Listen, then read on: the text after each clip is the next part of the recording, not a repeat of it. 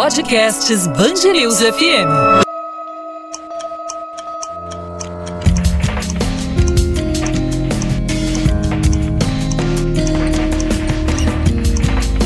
Linha do Tempo.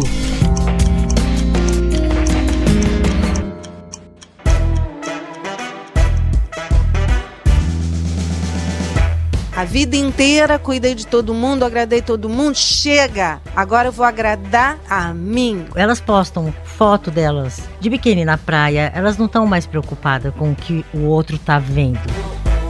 Você sabe quem você quer ser nesse mundo quando você chegar a essa marca dos 50 anos e depois? Eu acho que elas têm mais consciência do dinheiro que ganham, aonde elas querem gastar. Há uma verdadeira revolução na vida, que pode ser em torno dos 50, pode ser um pouco antes, pode ser um pouco depois. Os filhos já estão crescendo, então elas querem sair, se divertir, mas eu acho que elas se sentem um pouco reprimidas com tudo isso. Começa, mãe, você tá uma velha ridícula, não pode ir dançar com um cara 20 anos mais novo. Eu sorrio, concordo com eles e ligo o meu botão, foda-se, e vou dançar com o cara que eu quiser.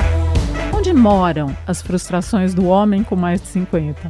A gente bota para fora os nossos sofrimentos, as nossas angústias, e os homens não. Quantos homens que eu não entrevisto, que quando estão com problema vão pro banheiro chorar, eles têm muita dificuldade para admitir que estão broxas, que estão sofrendo, que não tem tesão, que não tem projetos, que estão morrendo de medo da aposentadoria porque não sabem o que fazer e não têm amigos porque eles tinham colegas de trabalho.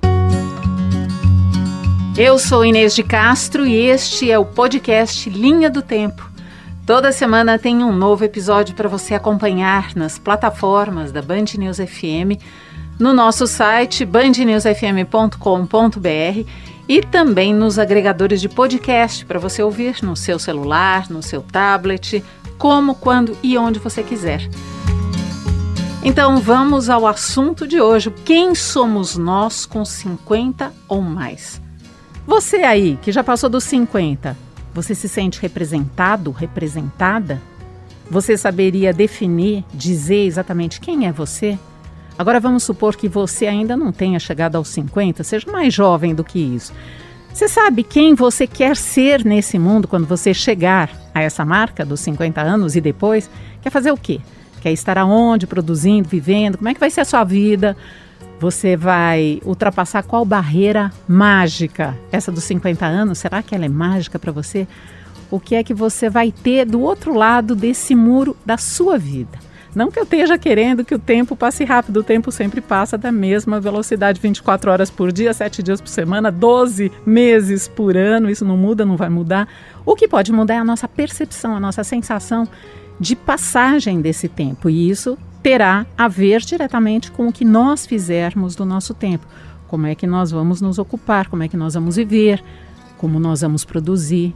A vida é essa linha do tempo. Às vezes a gente não é capaz de desenhar perfeitamente o caminho que a gente vai percorrer, não é dono absoluto do trajeto, os desvios aparecem no meio do caminho, a gente tem de colocar o plano B em prática, mas se houver algum planejamento, se a gente pensar sobre isso, com certeza as chances de alcançar destinos que vão nos deixar mais felizes, as chances vão ser maiores. Então, aqui estamos, portanto, com este podcast A Linha do Tempo, que propõe uma reflexão sobre o que a gente vai fazer, como nós vamos construir essa vida, esses muitos e tantos anos que a gente tem pela frente. Velhice que a gente deseja seja muito boa, útil, que seja produtiva, que seja bonita e que seja feliz. Muitos podcasts começam da mesma forma. Quem é você? É uma pergunta que se faz aos entrevistados para que você que está aí ouvindo o podcast saiba que tipo de gente vai falar. Muito bem. O Linha do Tempo vai ser sempre comigo, Inês de Castro, que atua aqui na Band News FM desde o começo da rádio. Eu sou autora do quadro Dentro do Espelho, também apresento os programas Humanamente sobre saúde mental e por todos esses anos eu venho me dedicando a falar sobre comportamento. Eu tenho 58 anos, tenho um filho de 21, sou divorciada, tenho me feito a mesma pergunta que eu faço a você na abertura deste podcast, que é para você ir pensando ao longo da nossa conversa. Recebo a Patrícia Toledo, que é advogada, pedagoga. Ela já foi dona de universidade, já estudou moda, ficou viúva, entrou na menopausa cedo. Ela não tem nenhuma perspectiva de ser avó, segundo ela me contou. As filhas não querem ter filho. Ela tem um namorado, tem dois espaços de expressão muito importantes que são o site 4050mais.com.br e também a página Clube 200, com mais de 200 mil fiéis seguidores. Também tenho a alegria e o prazer de apresentar essa que é uma das maiores representantes do novo discurso sobre longevidade e envelhecimento, doutora Miriam Goldenberg. Ela é professora titular do Departamento de Antropologia Cultural e do Programa de Pós-Graduação em Sociologia e Antropologia do Instituto de Filosofia e Ciências Sociais da Universidade Federal do Rio de Janeiro e autora dos livros A Bela Velhice, Velho é Lindo e do mais recente, o Liberdade, Felicidade e Foda-se. Doutora Miriam tem se dedicado muito a pesquisar a velhice e nos presenteado com reflexões brilhantes no seu trabalho. Muito prazer, muito obrigada, Patrícia. Obrigada, prazer é todo meu de estar aqui. Miriam, um grande prazer. Eu estou muito honrada, muito feliz e tenho certeza que esse podcast vai ter um impacto enorme na vida dos velhos de hoje e nos velhos de amanhã. Lá vamos nós. Miriam, nas suas pesquisas, se aponta que as mulheres menos felizes são aquelas que estão entre 40 e 50 anos. E muito me admirou essa curva da felicidade que você desenhou, porque essas mulheres reclamam da falta de tempo, de liberdade, de reconhecimento. Que tipo de reconhecimento essas mulheres querem e invejam nos homens? Elas invejam a liberdade masculina, em primeiro lugar, liberdade com o corpo, liberdade sexual, liberdade de ir e vir liberdade de dar risada e a liberdade de fazer xixi em pé. Elas invejam tudo porque elas não se sentem livres. E o que elas reclamam, principalmente, é de falta de tempo para cuidar delas porque elas cuidam de todo mundo, cuidam dos pais, cuidam dos avós, cuidam dos filhos, cuidam dos, às vezes algumas dos netos, né, que já têm, uhum. e cuidam do marido, e cuidam dos colegas, e cuidam da família, e elas estão exaustas, deprimidas, insatisfeitas, frustradas, e são as maiores consumidoras do mundo de remédios para dormir, remédios para emagrecer, remédios ansiolíticos, antidepressivos, porque não tem tempo para elas. E elas reclamam também que por mais que elas façam, elas não recebem nenhum elogio. É como se elas fizessem apenas a obrigação de mulher, de mãe, de esposa, de filha, de neta. Então, essa fase, não é só no Brasil, tá, Inês? Uhum. Essa fase do fundo do poço da felicidade, em torno dos 40, 50 anos, é uma realidade que atinge também os homens, mas principalmente as mulheres brasileiras. É, parece que as questões, o, o cenário para elas e para eles é diferente nesse sentido, né? Totalmente diferente, porque eles não reclamam de falta de liberdade porque eles se sentem livres. Uhum. Eles reclamam mais de falta de compreensão, de carinho, de cuidado. E eles têm muito mais medo do que elas do momento da aposentadoria, da impotência e da dependência física. Já as mulheres que eu pesquiso aqui no Brasil têm mais medo da perda da aparência, que eu chamo de corpo capital, né? O corpo jovem, belo, magro. Elas têm medo disso. Só que isso só vai até os 50, 50 e poucos anos. Depois esse medo desaparece. A gente vai poder entrar em cada um desses meandros, em cada um desse, dessas, esses quartinhos escuros. Patrícia, eu queria saber de você que tem muitos seguidores, você interage com eles nos seus sites, nas suas páginas. O discurso do eu tô preso, eu me sinto imobilizado, eu não sei o que fazer, como me reinventar, esse discurso tem sido bastante comum. Tenho contato com algumas pessoas nessa faixa e ouço bastante essa reclamação. Você sente que essas pessoas estão um pouco desencorajadas? Não, eu, eu acho é diferente. Por exemplo, eu, eu, o que eu vejo é que elas estão cheias de vontade. Eu acho que talvez uma, numa outra época fosse um pouco mais reprimido. Mas hoje eu acho que elas têm mais consciência do dinheiro que ganham, aonde elas querem gastar, o que elas querem fazer. Acho que existe uma insatisfação com relação ao que elas têm de do mundo. Porque você acaba ficando invisível, mesmo dentro é, do trabalho, da, de casa, né? Então, os filhos já estão crescendo e elas ficam sem saber exatamente qual é a função delas e qual é o papel delas dentro daquele ambiente que elas viviam. Então elas querem sair, se divertir, mas eu acho que elas se sentem um pouco reprimidas com tudo isso. Miriam, nas suas pesquisas todas, você tem ouvido esse termo invisibilidade? Me sinto invisível? o tempo todo, né? É. é o que eu mais escuto, porque nessa fase do fundo do poço, dos 40 aos 50, as mulheres me dizem, não é nem que eu deixei, não é nem que eu me tornei uma velha, eu simplesmente me tornei invisível, transparente. Uhum. Eu deixei de ser mulher. Não sou mais olhada como mulher. Principalmente no Brasil, Inês, em que os homens demonstram né, que enxergam uma mulher de não só com os olhos, mas com o corpo, com aquelas gracinhas, né, gostosa. Uhum.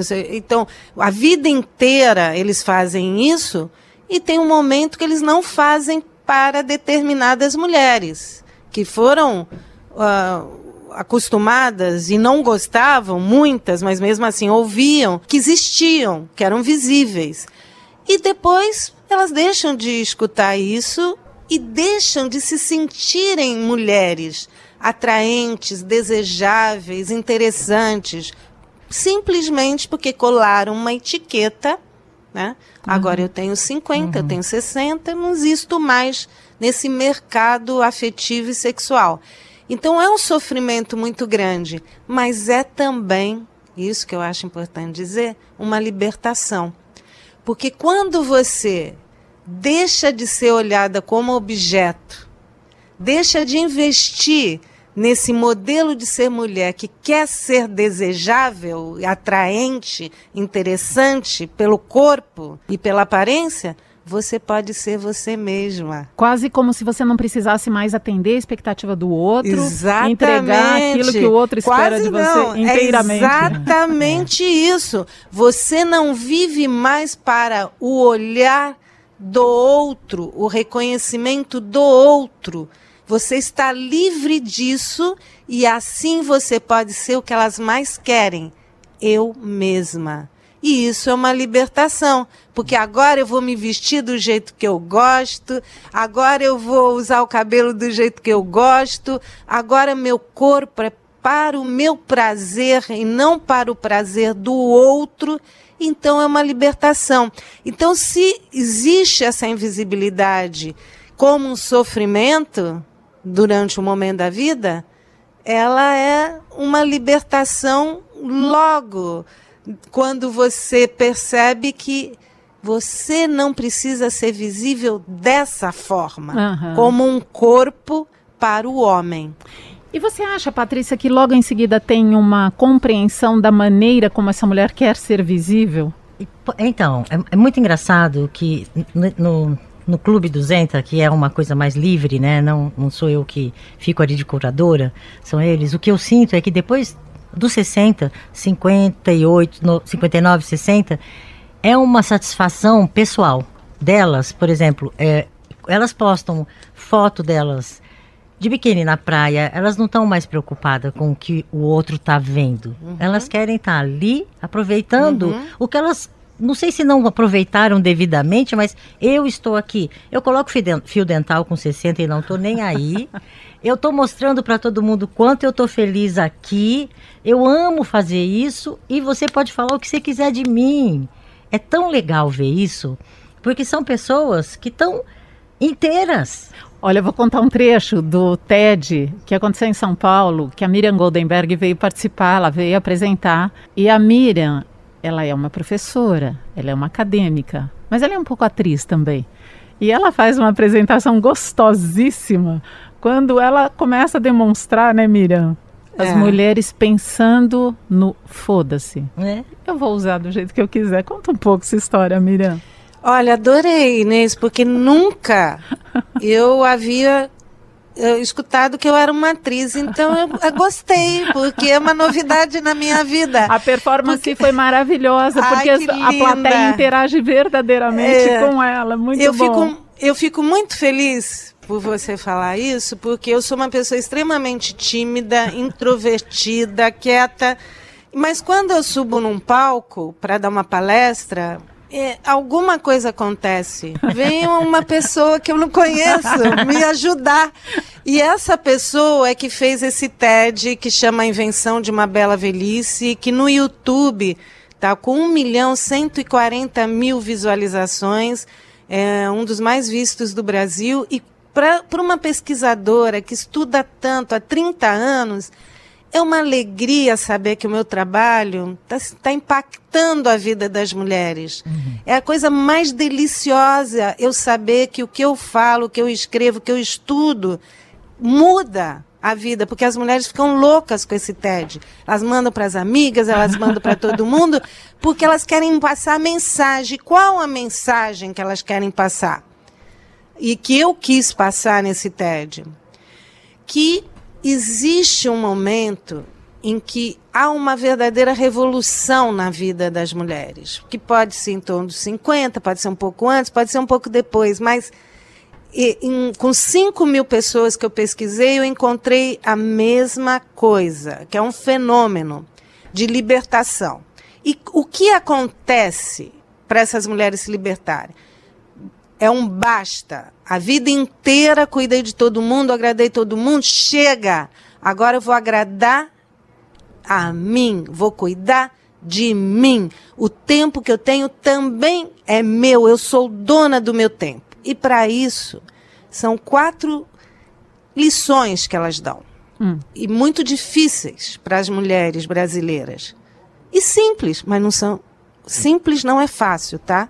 Uhum. É, são simples, uhum. mas não são fáceis. Dizer não. Não. Não quero. Meu amorzinho, vamos transar? Não. não.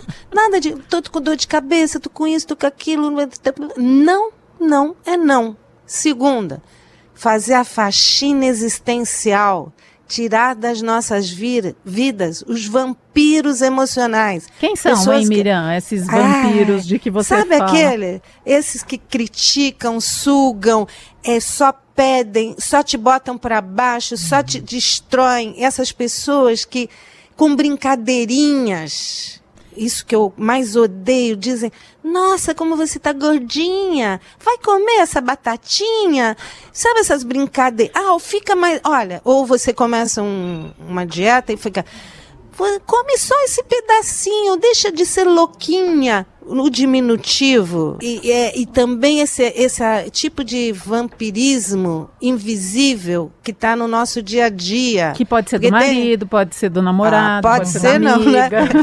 pode né? ser não, né? É, né? É, da amiga. Então, da amiga, do amigo, das, essas brincadeirinhas. Então você, eu atualmente, eu estou numa fase bem radical, eu não tenho nem grupo de WhatsApp, para você ter ideia. Acho porque bom. eu não aguento. Não aguento nem bom dia dos vampiros vampiros, então eu deleto os vampiros. Miriam, A... só, antes de você ir para os outros dois, ah. é, tem muita mulher que se vulnerabiliza nesse momento, né? Que não está com a autoestima Ela, lá grande é? coisa. É? Mas, Inês, não é que. É porque se, a, se o, o teu marido, o teu namorado, fala um pouquinho mais alto com você, e começa a falar: olha que, que mulher leve, aquela da, esposa do meu marido. Você nem percebe que isso é uma violência verbal uhum. e psicológica.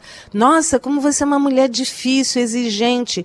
Existe a violência física, que é óbvia. Uhum. Então todo mundo pode reagir. Mas existe uma violência verbal e psicológica é no sutil. nosso dia a dia que se você reage, o cara fala, pô, você tá com uma roupa de piriguete.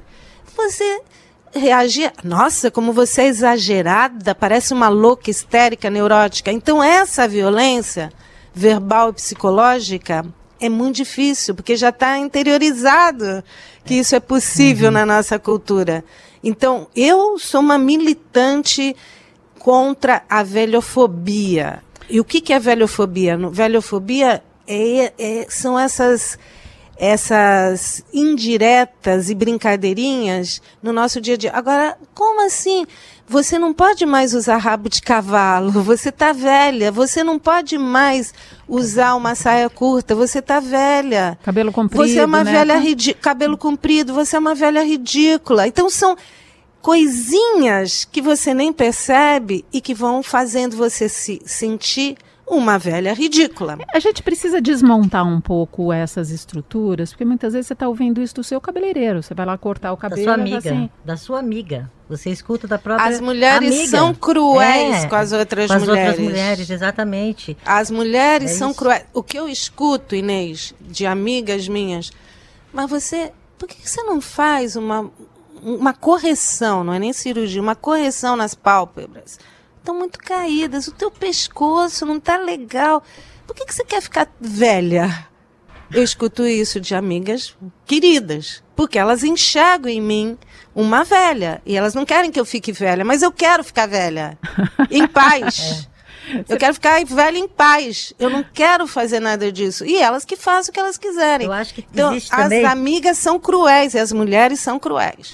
Eu acho que existe um preconceito é, de quem teve e quem tem ainda um casamento, mesmo que seja de fachada, com quem está se libertando de tudo isso. Quem tem essa, essa postura, que vive atrás dessa fachada de, olha, eu, eu tenho um marido, eu tenho uma situação diferente da sua, eu te critico porque você tá. Olha o jeito se- que você está se vestindo, o seu cabelo, o jeito que você se maqueia, ou porque você está expondo o que você pensa. Então, eu eu acho que não até da própria mulher que está numa situação machista e ela nem está se vendo ali, né? Ela critica a outra de uma forma assim, tipo, por que você está vivendo, né? Eu acho que a- a- o questionamento é, você está vivendo muito. É, é, é o como eu sinto, não é? Eu estou envelhecendo e você não. Talvez porque isso me afete, né? Exatamente. Me afeta na minha falta de felicidade, a sua felicidade me A incomoda. sua liberdade, a sua É, liberdade me incomoda muito.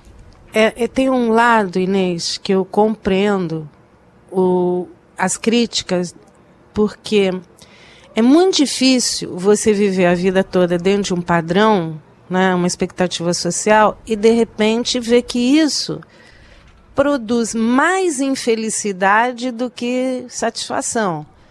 Mais é, prisão do que liberdade. Então, quando uma mulher se liberta, ela liberta muitas mulheres, mas ela também questiona o comportamento de outras. Então isso é, faz, pô, mas eu fiz a vida inteira isso e agora isso está errado? Não é que está errado. É que antes as mulheres não tinham tanta liberdade. Hoje tem a possibilidade, não total, mas de serem mais livres. E ela questiona toda a vida das mulheres que não, não foram livres. Então, é, é, é muito difícil assumir isso. Mas o que eu acho importante é que, apesar disso, quanto mais mulheres se libertam das prisões, e, e- várias formas de prisões, né? Do corpo, do sexo, até da obrigação de fazer sexo, porque muitas foram obrigadas a fazer sexo sem prazer, e quando elas envelhecem, ela fala: chega, me aposentei nesse desprazer. É, elas abrem caminhos para outras que também não gostam muito de fazer o que, ela, que fazem e não têm consciência de que aquilo é uma pressão, uma obrigação social. Miriam, Vou- os homens têm que tipo de olhar para esse momento de libertação? Você falou do não, você falou dos vampiros, da, da possibilidade da mulher falar não, dela reconhecer os vampiros existenciais e se livrar deles. Quando o homem se coloca nesse lugar de receber um não dessa mulher, de quem ele sempre ouviu sim, de ser reconhecido muitas vezes como o vampiro da vida dela e outros papéis também. Qual é o tipo de reação desses caras? Como é que eles estão convivendo com essa mudança que está acontecendo agora? Então, para te dar essa resposta, eu vou falar dos dois outros itens que eu não falei. Um Vamos foi lá. o dizer não e o outro foi faxina nos vampiros. Os outros dois. Ligar o botão do foda-se, que é muitas mulheres, isso é, muito antes desses sucessos todos do foda-se, em 2005, eu fiz um grupo de, de mulheres de 50, 60 anos e uma das mulheres me mostrou uma tatuagenzinha de um botão no punho esquerdo. E disse: Esse é o meu botão do foda-se. Quando meus filhos começam, mãe, você tá uma velha ridícula, não pode ir, ir dançar com um cara 20 anos mais novo. Eu sorrio, concordo com eles e ligo o meu botão, foda-se, e vou dançar com o cara que eu quiser. Ou se, ele, se, o, se o meu namorado fala, ah, você tá um, uma velha sem noção com essa mini saia, eu sorrio, concordo com ele, ligo o meu botão e boto a saia que eu quiser. Então, o foda-se não é um palavrão. É um, um botão lúdico e libertário. É, libertação, Não é né? ficar militando o tempo todo, dando lição. Uma forma de reação ao, a tudo que existe de pressão de homens e mulheres com relação ao envelhecimento é você ligar esse botão para o que os outros pensam, o que os outros querem, sem ficar brigando e vivendo a sua vida. E aí vem a última coisa, além do botão, que é rir e brincar mais, que é uma dificuldade que as mulheres têm, porque as mulheres são muito sérias, com razão, porque tem muitas responsabilidades e muita pressão, mas elas também sentem falta de rir, de brincar, de se divertir, de serem mais leves. Então, sabe, em vez de você ficar o tempo todo brigando, foda-se porque os outros pensam e vai viver a sua vida. E os homens, eu vou te dar um exemplo eh, que eu testemunhei agora, no Vamos fim lá. de semana. Sabe, o cara começa, começa, começa. Ah, você só faz o que você quer. É. Falando isso pra mulher. E a mulher falando: Sabe de uma coisa? Eu não faço só o que eu quero, eu faço muitas concessões.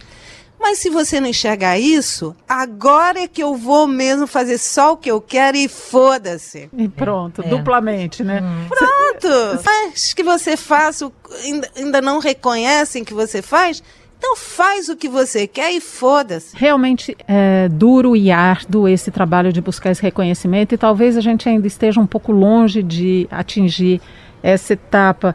Você estava contando essa história, toda essa é, esses quatro itens da libertação que apareceram aí, que, que é a sua conclusão de todo esse seu trabalho de pesquisa, Miriam. Eu me lembrei de uma história curiosa, interessante. Tem uma dermatologista muito importante aqui em São Paulo, o nome dela é Lígia Cogos. E a doutora Lígia tinha uma avó, a avó dela ensinou para ela dizer o seguinte: Minha filha, dice que si. Era uma italiana. Dice que si. Quando alguém te pedir alguma coisa que você não quer fazer, diz que sim. E depois, você faz do jeito que você quiser. É. e era o antigo foda-se, então, né, Miriam? Exato. mais Ai, essa- adorei, porque agora eu vou falar, diz que sim, faz do jeito que você quiser e foda-se. Ela me contou essa história numa ocasião em que estávamos ambas sendo juradas de um concurso de Miss, veja você. e quando ela me contou, eu falei, Lígia, que ideia maravilhosa. E reduz esse problema, vamos parar de discutir, vamos parar de polemizar, porque às vezes também a vida fica mais pesada do que precisa ser, né? Mas sabe o que é, Inês? Eu queria falar uma coisa para você, para Patrícia, para os ouvintes, né? Eu não quero entrar nesse clima de violência e de ódio.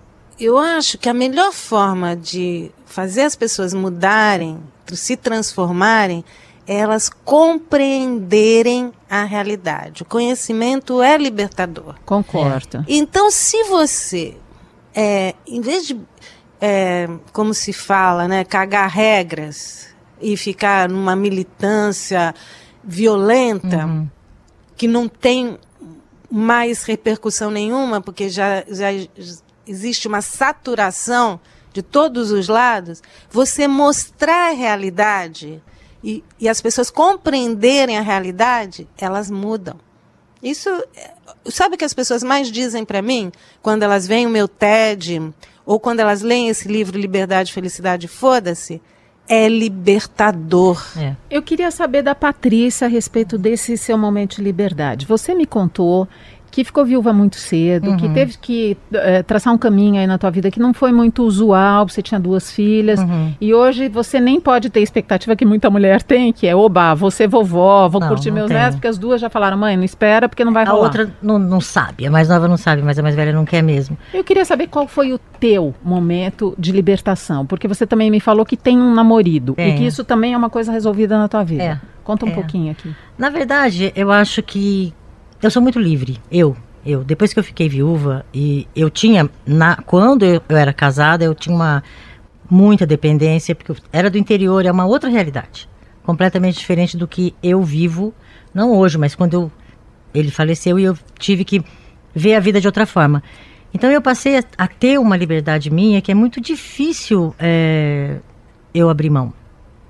Então eu moro sozinha, o meu namorado mora na casa dele, a gente se vê no final de semana. É melhor para ele, é melhor para mim, até por uma questão até de distância mesmo do que ele faz do que eu faço. Mas minha liberdade é minha solidão. Tem muita gente que fala assim: "Ah, a solidão é horrível, é uma merda". Para mim não. Eu, eu vivo muito bem, convivo muito bem comigo. Eu gosto de estar com pessoas, mas eu gosto de estar comigo. Fechei com você, viu, Patrícia? É. Essa ideia da solidão, quando ela é bem usufruída, né? Quando, você, quando a solidão significa você estar. Tá em paz, Exatamente. você ter sossego na tua vida. E muitas mulheres conquistam esse sentimento exatamente quando se separam. Não é fácil, Sim. não estou dizendo que é não. é simples e nem estou recomendando acho, que ninguém se separe, é por aí. É. Mas quando você conquista essa sensação do vou lidar com o que eu tenho e a minha vida pode ser boa só comigo, Exato. é libertador também, como acabou de falar a Miriam. É. é. mais interessante é que quanto mais eu vejo mulheres que estão hoje sozinha e que eu convivo o meu dia a dia com elas, eu convivo dia a dia com essas pessoas, eu vejo assim, é prazeroso elas é, falarem, eu estou em casa, agora eu vou fazer o meu jantar. Elas falam isso, vou tomar o meu vinho, eu estou bem sozinha, eu estou bem resolvida com isso. Não é que elas não queiram uma companhia, mas elas também estão felizes como estão. Entendi. Eu queria entrar num, num outro tema que são os remédios. A Miriam, no começo do programa, falou a respeito dos ansiolíticos. O Brasil consome 57 milhões de caixas de ansiolíticos por ano. Olha esse número. Sim. Nós somos os recordistas nesse tipo de medicamento no mundo, dá um total de um milhão e meio de comprimidos por ano. Os ansiolíticos também são medicamentos mais usados por pessoas com mais de 50 anos. Aliás, 40% dos idosos consomem mais de três medicamentos todo dia. E entre esses remédios estão os ansiolíticos e os antidepressivos. Será que esses medicamentos podem ser relacionados com o consumo, é, com, com essa invisibilidade que as pessoas sentem, com essa falta de representatividade, com essa tristeza, o lugar da tristeza de que homens e mulheres não conseguem sair quando estão envelhecendo. Qual que é a sua opinião, Miriam? Eu escrevi a minha primeira coluna para a Folha desse ano é, sobre um. Raramente eu falo de mim, né? Mas uhum. essa eu falei. É, eu passei um ano com problemas é, físicos, gastrointestinais, uhum. insônia, ansiedade excessiva. E fui a quatro médicos diferentes. E muito bons. E os quatro me receitaram antidepressivo. E eu falei para os quatro, eu não quero tomar. Hum. E, mas por que não tomar? Porque vai te ajudar a resolver, a controlar. Eu falei, porque eu não quero tomar, porque eu sei que o meu problema que está gerando isso é emocional, hum. é psicológico, é medo. E eu não, não vou curar isso com um antidepressivo, eu não quero tomar. E eu não tenho nenhum preconceito, eu sei que muita gente que eu conheço toma antidepressivo e os ansiolíticos, eu não tenho nenhum preconceito e elas precisam tomar, mas eu não quis tomar. Uhum. E por que, que eu não quis tomar? Porque eu acho que tem coisas mais profundas que a gente tem que resolver, no meu caso, não em todos os casos, mas no meu caso, que eu iria simplesmente abafar uhum. com, os, com os medicamentos. E fiz todo um processo de autoconhecimento e tal, e estou bem melhor agora, mas passei um ano no fundo do poço. Apesar de não ter 40 anos, passei no fundo do poço. Então eu acho que tem dois lados. Né? Tem um lado que nós estamos no Brasil vivendo um momento, eu acredito que o mais difícil que a gente já viveu, e isso gera uma, um medo, insegurança, depressão. Uhum enorme. Então, muita gente precisa do remédio. E tem um lado que uma medicalização do sofrimento enorme. Enorme. É. que você não pode mais ficar triste, não pode mais ficar frágil, não pode mais ficar insegura, não pode mais ter problema nenhum que você já quer resolver imediatamente. Então, a gente tem que pensar muito antes de tomar um remedinho. É, eu acho que isso, desculpa, o, o, independe da idade. Eu acho que estão receitando... Independe da idade. Tarja preta para qualquer idade. Inclusive, no lado oposto, tão, tem menino tomando Viagra em qualquer idade. Uhum. Para ter uma potência é, que eles sabem que, que não vão ter. Então, eles estão competindo com outros rapazes que estão tomando Viagra. Então, essa medicalização dos sentimentos e das emoções e dos desejos é muito complicada. E, e depende muito de uma força interior você saber quando realmente tem que tomar e quando você pode resolver os problemas e deve resolver sem esse tipo de medicamento. Patrícia, Miriam, talvez já tenham acompanhado, os nossos ouvintes estão acostumados comigo apresentando aqui o programa Humanamente, que eu apresento com o Dr. Daniel Barros, que é psiquiatra. Hum. E a gente tem vários entrevistados, toda semana a gente grava programas com psiquiatras, psicólogos, o pessoal que lida com essas questões da saúde mental. E é uma tônica geral de que a gente lida realmente muito mal no reconhecimento das nossas emoções. A gente não tem essa habilidade. Nós não somos ensinados a lidar com os nossos sentimentos desde pequenos. Uhum. A gente exige das crianças uma boa performance na matemática, no português, mas se a criança diz que está triste, a gente simplesmente é incapaz de aceitar aquilo ali como um momento ao qual ela tem direito. Uhum. Ela tem direito, a gente deveria ter direito de ficar triste, de ficar aborrecido e aprender a lidar com as frustrações que esses sentimentos trazem, com o próprio medo, né, Miriam?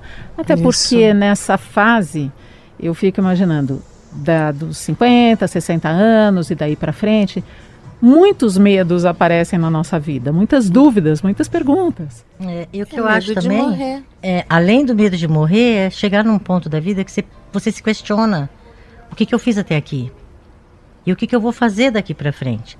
Muitas se sentem até é, bem imobilizadas por conta do que elas passaram na vida e chegam exatamente nessa fase, elas estão separadas, os filhos saíram e às vezes não estão dando a atenção que ela acha que ela mereceria, porque ela acha que ela fez um sacrifício para aquilo.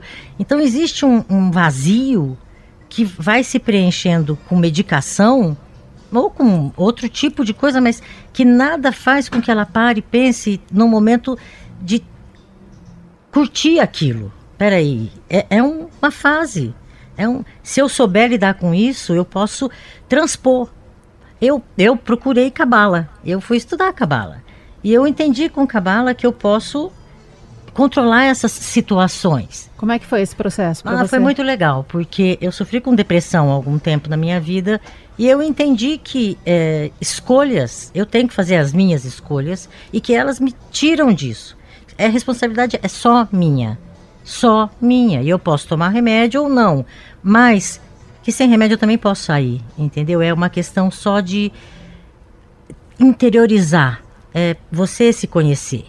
Isso é uma responsabilização legal, né, Miriam, para nós mulheres, para os homens também, para nós que estamos envelhecendo, nos responsabilizarmos pelo momento de vida em que a gente chegou essa fase em que a gente está. Como é que nós vamos lidar com isso? Sem ficar atribuindo, porque também eu penso que o discurso do ah, também os filhos, né? Ninguém lembra de mim. Uhum. Ah, também, né? Essa droga de marido que nem lembrou que era meu aniversário. Uhum. É, ninguém me dá atenção. É como se a culpa fosse do mundo e você não tivesse responsabilidade nenhuma por isso.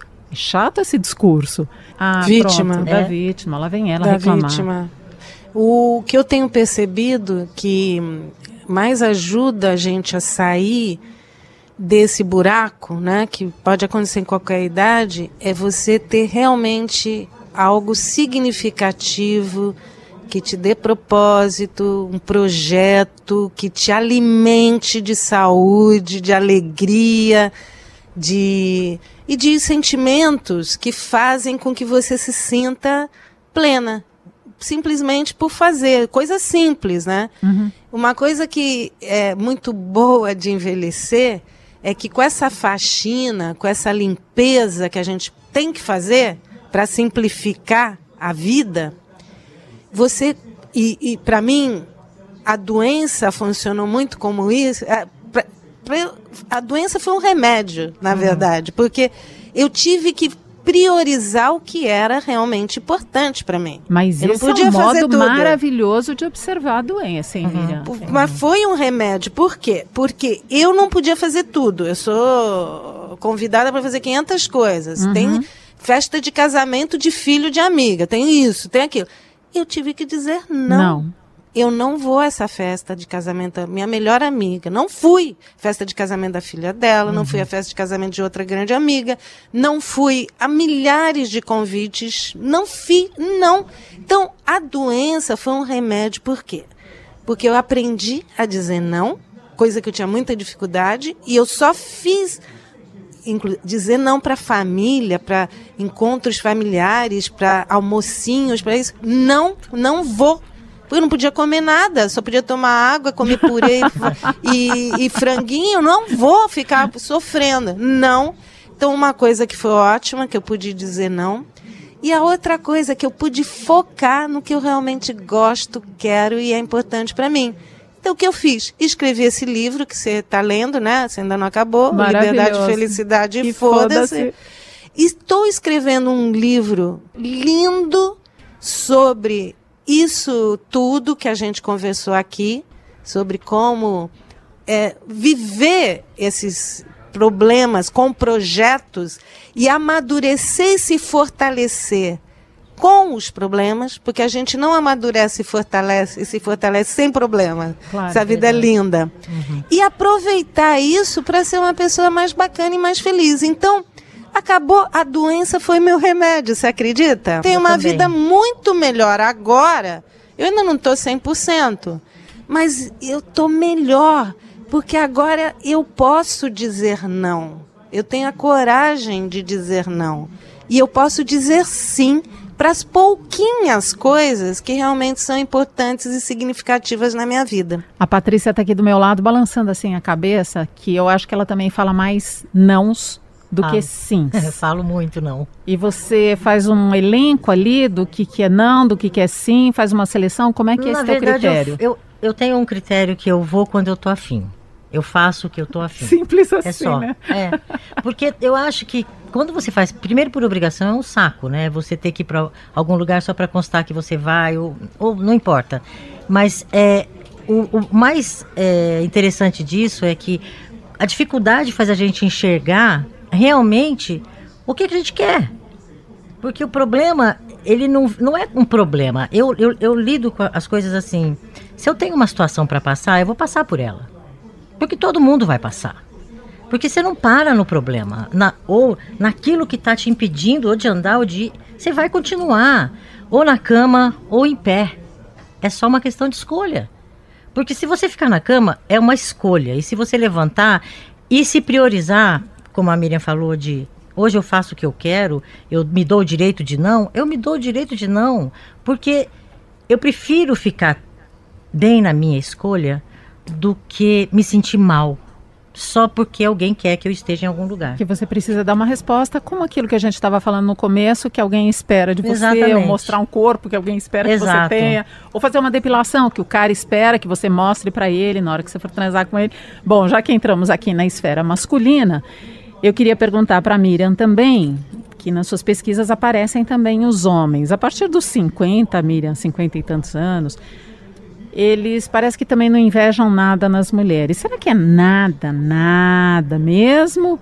Ou será que tem alguma invejinha aí? Quem são esses caras? O que é que eles estão querendo a partir dos 50 anos? Onde moram as frustrações do homem com mais de 50?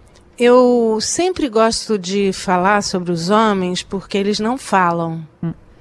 E quando eles falam, eu presto muita atenção, porque nós somos socializadas para falar o tempo todo com as amigas, com uhum. os terapeutas, até sozinha a gente fala. Então uhum. a gente fala, a gente, a gente bota para fora os nossos sofrimentos, as nossas angústias, e os homens não.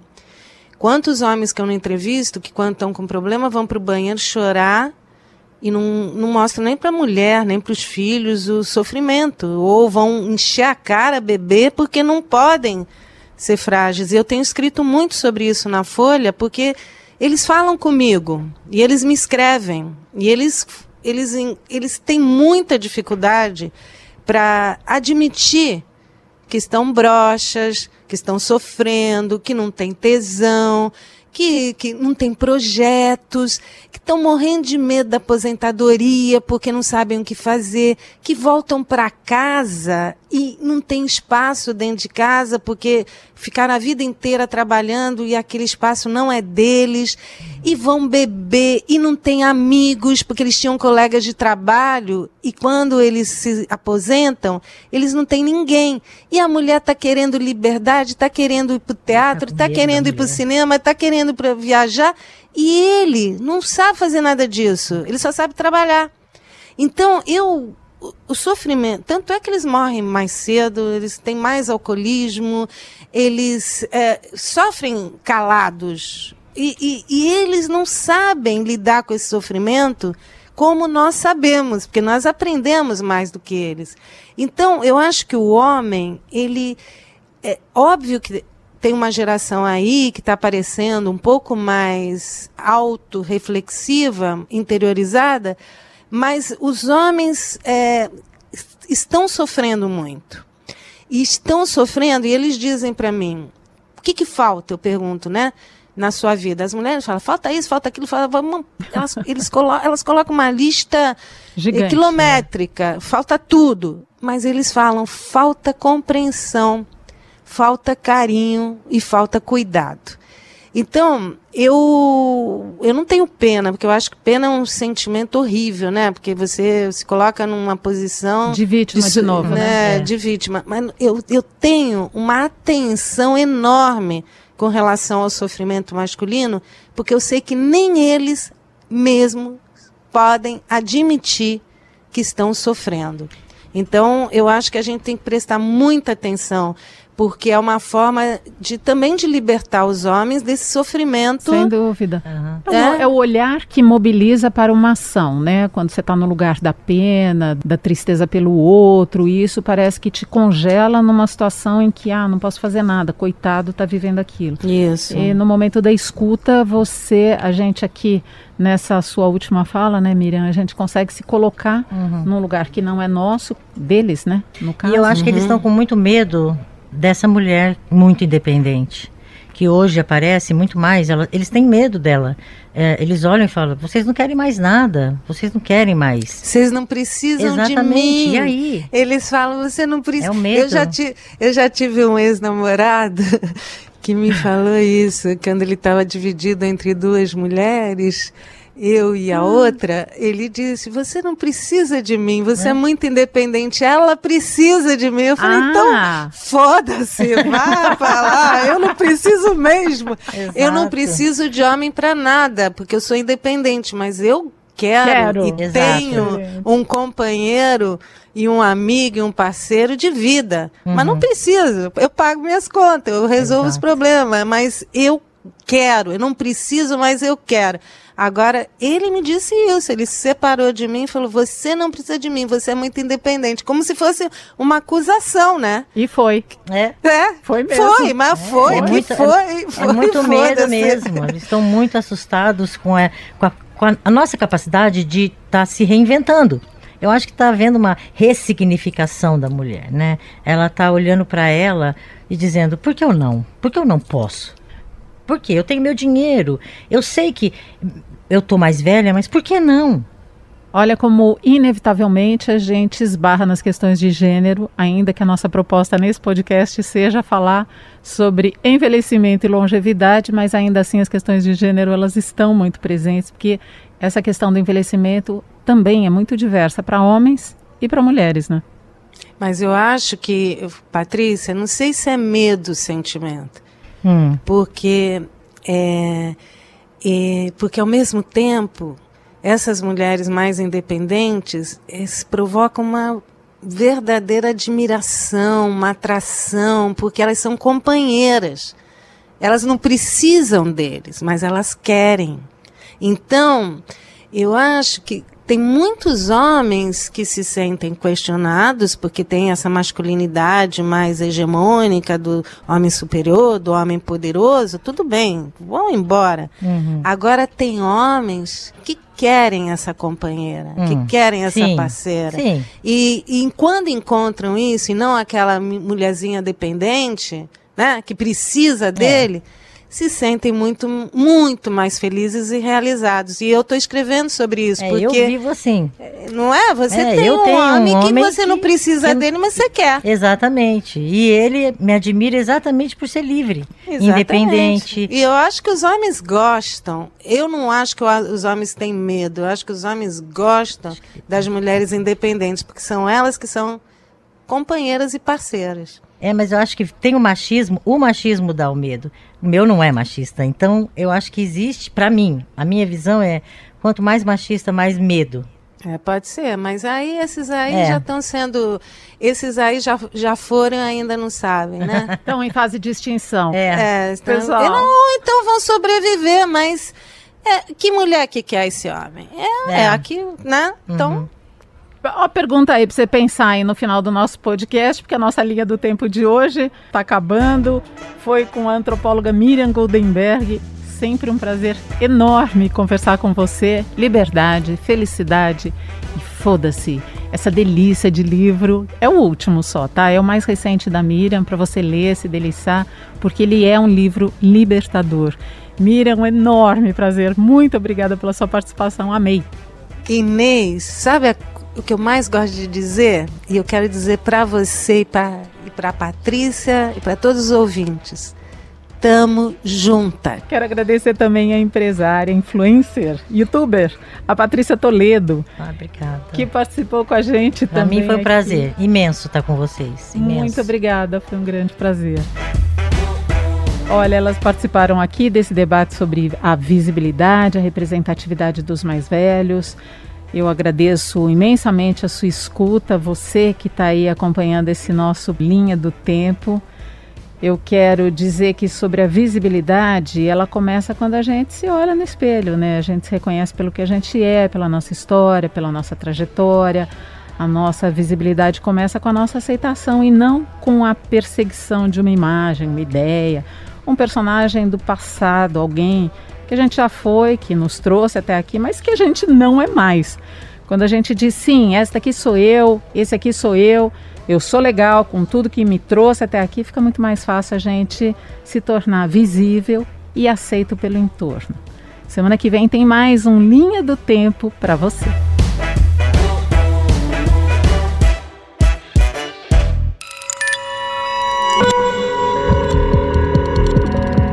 Podcasts Bangerils FM.